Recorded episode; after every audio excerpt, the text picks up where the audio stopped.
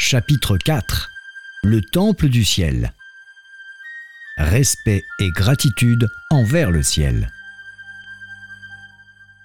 Le Temple du ciel de Beijing fut construit au cours du règne de Yangle, célèbre empereur des Ming de 1368 à 1644.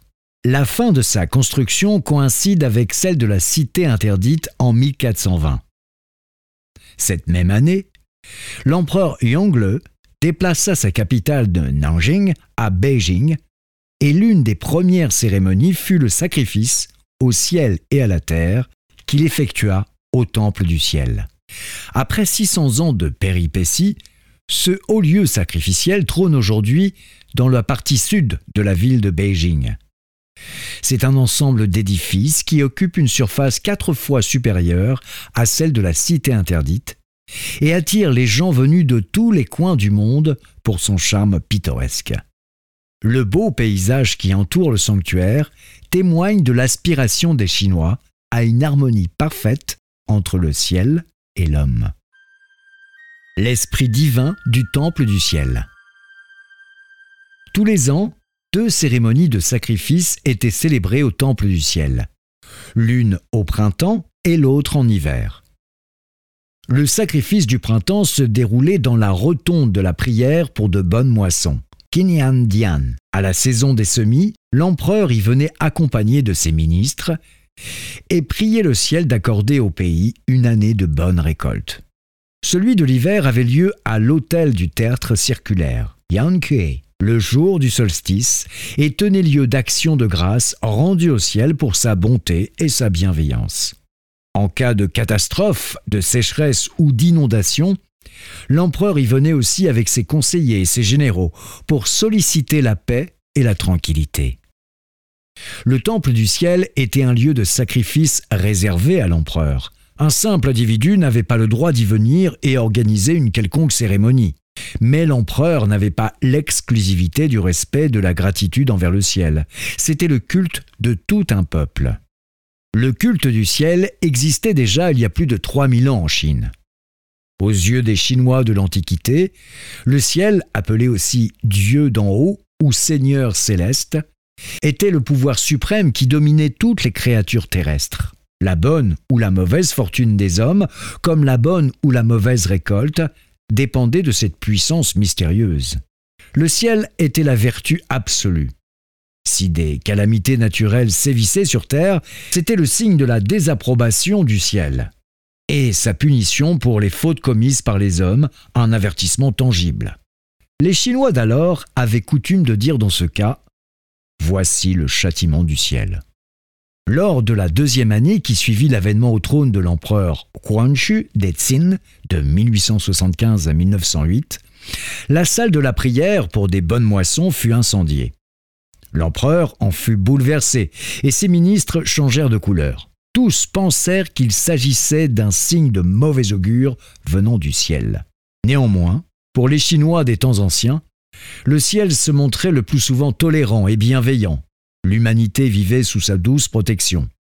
C'est pourquoi les gens nourrissaient envers lui un sentiment de reconnaissance. Le respect de la nature. L'ensemble architectural du Temple du ciel met en relief, de façon fort ingénieuse, l'esprit qui s'en dégage, un mélange de crainte et de respect envers la nature. Le temple donne l'impression de vouloir se rapprocher du ciel. Le visiteur, attentif, ne manquera pas de remarquer sa structure ramassée, qui incite celui qui entre à lever la tête, ce qui fait naître en lui un sentiment d'élévation vers le ciel.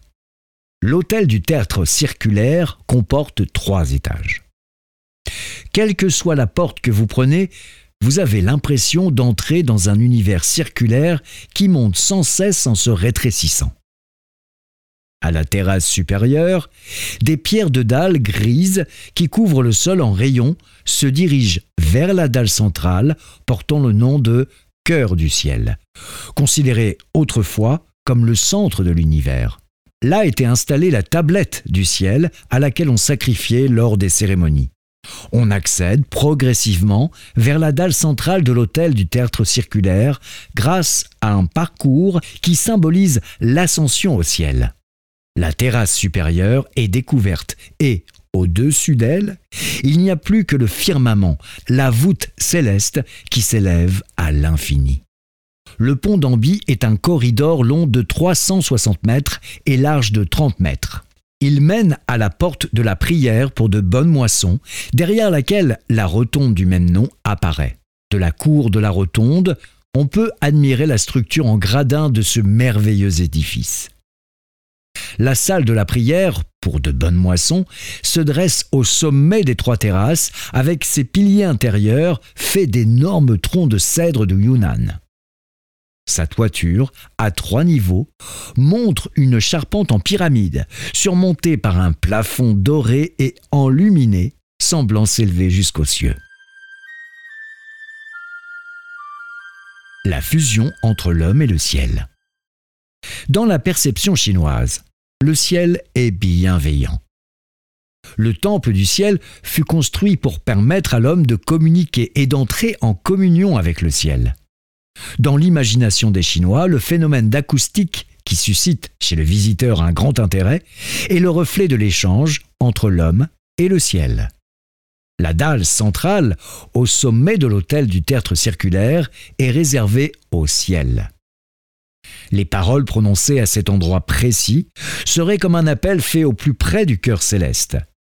Il s'élève et résonne tout autour en un écho si puissant que l'on pourrait imaginer que c'est le ciel qui répond.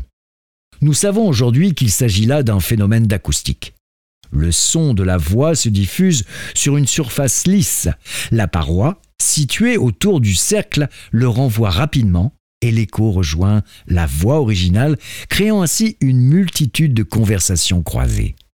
Sous la voûte céleste impériale, Wang Xingyu, on rencontre souvent un visiteur qui parle face au mur et l'écho revient du mur opposé, comme s'il se répondait à lui-même. Ce mur de l'écho est un mur extérieur de la voûte céleste impériale. Deux personnes, placées en deux points diamétralement opposés, peuvent dialoguer et s'entendre clairement parce que la paroi du mur en demi-cercle est lisse et que la longueur d'onde bien inférieure au rayon, les faisceaux ainsi des ondes se renvoient en des points opposés, créant ainsi l'illusion d'un échange entre l'homme et le ciel.